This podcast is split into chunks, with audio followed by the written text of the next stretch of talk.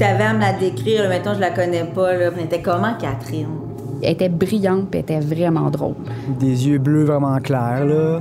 Elle était blonde, elle était, elle était tout petite, euh, sans défense, n'importe qui euh, qui est mal intentionné, euh, il peut faire malheureusement ce qu'il veut avec elle. C'est ça qui s'est passé. Je me rappelle d'avoir texté Catherine qui partait du travail, puis j'avais dit ah, arrête donc par chez nous, tu sais, on va souper ensemble et tout. Et elle a dit ah non, je suis fatiguée, euh, je vais aller à la maison. Fait que ok, ben sans souci. Puis euh, elle a dit je vais t'appeler plus tard, mais elle m'avait pas rappelé. La jeune femme serait rentrée chez elle aux alentours de 18 h. À 19h07, un voisin compose le 911 pour signaler un incendie. Mon conjoint, il raccroche, puis là, il dit Assis-toi, puis il dit il est arrivé quelque chose à Catherine. Il, y a eu un feu chez eux. Catherine est décédée. Le 11 décembre 2008, Catherine Davio, une Montréalaise de 26 ans, se fait violer et assassiner dans le quartier paisible de Rosemont.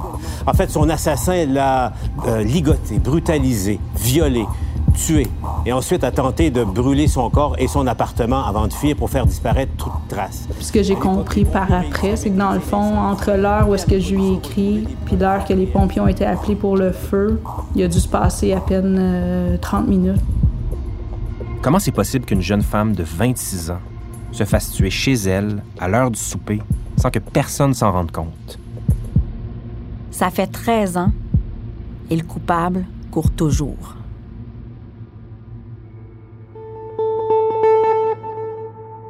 Tout au long de cette troisième saison, la journaliste Claudia La Rochelle a tenté de comprendre pourquoi le cas demeure un crime non résolu. Est-ce qu'on vous a montré ce portrait robot-là? Euh, oui, j'ai vu le portrait robot. Puis ça faisait bizarre, maudit, de voir ça. Là. Ça faisait bizarre. Puis à ma connaissance, ils n'ont pas montré à la population. Là.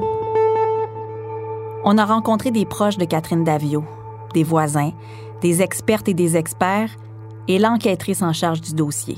Catherine, je veux dire, elle a été tuée chez elle. Euh, je suis une femme. Quand on est chez nous, on devrait être en sécurité. Donc, il faut comprendre que ce dossier-là, c'est un dossier qui me tient quand même à cœur parce que c'est un crime gratuit.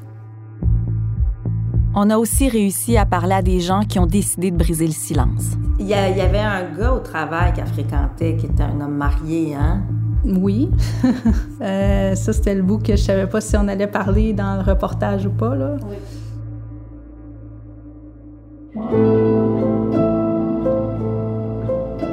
Synthèse, saison 3, le cas Catherine Davio. Une production de Transistor Média, diffusée sur Cube Radio et disponible sur cube.ca dès le 1er novembre.